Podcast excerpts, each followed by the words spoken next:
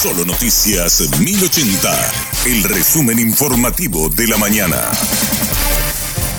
Hola, soy Susana Arevalo y este es el resumen informativo de la mañana. Un agente policial resultó con una herida de arma de fuego en un procedimiento contra piratas del asfalto en Caguazú.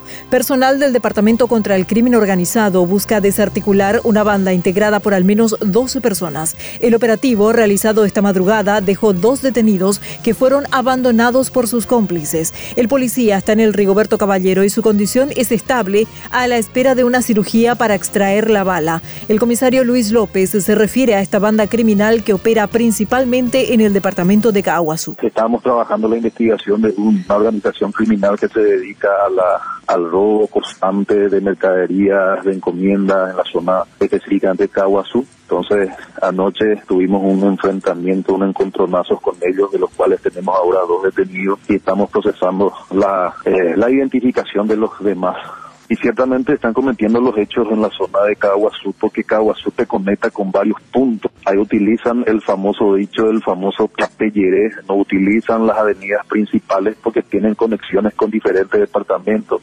con Canindeyú, con Casa Paz y le, le, sacan todo a los distintos lugares, entonces son muy conocedores de la zona nos dimos cuenta de eso anoche después del enfrentamiento porque rápidamente hincharon así en la zona en las compañías, por llamarle de una manera. Entonces conocen bastante bien la zona. En la continuación de este operativo, la policía incautó varias evidencias relacionadas a este grupo delictivo, entre ellas chapas de vehículos, réplicas de uniformes de la policía y del Ministerio Público, placas policiales, armas con sus accesorios y municiones. Además, incautaron inhibidores de señal y teléfonos celulares.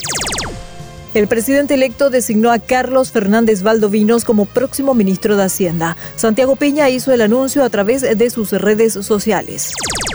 Si sos de Lambaré, podés aprovechar el domingo para renovar la habilitación de tu vehículo. Este documento vence el 30 de junio, que es el próximo viernes. Para facilitar la gestión a los contribuyentes, las oficinas de la municipalidad y el autopago estarán habilitados este domingo de 8 a 12 horas.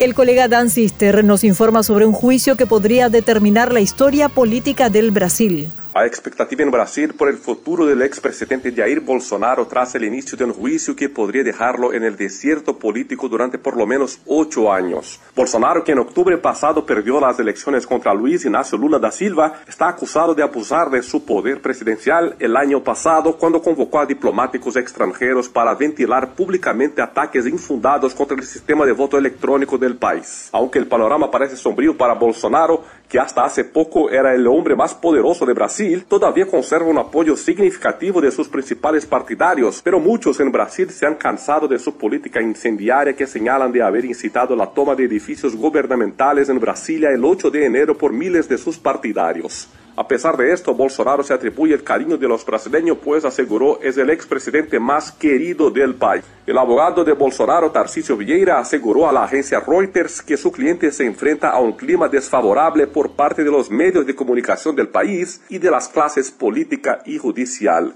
Desde Brasil, Dan Sister para Radio Monumental. Mañana se realizará el San Juanazo del Centro en la Plaza de Armas en la capital. Será a partir de las 11 con actividades para toda la familia. Habrá más de 60 stands de comidas típicas, además de gastronomía internacional, también juegos y presentación de grupos folclóricos. La actividad es impulsada por la Dirección General de Cultura y Turismo de la Secretaría Nacional de Turismo, el Centro Cultural El Cabildo y el ANCHA. Hasta aquí el resumen informativo de la mañana. Que tengas un excelente resto de jornada y buen fin de semana. La información del día aquí, en Solo Noticias 1080.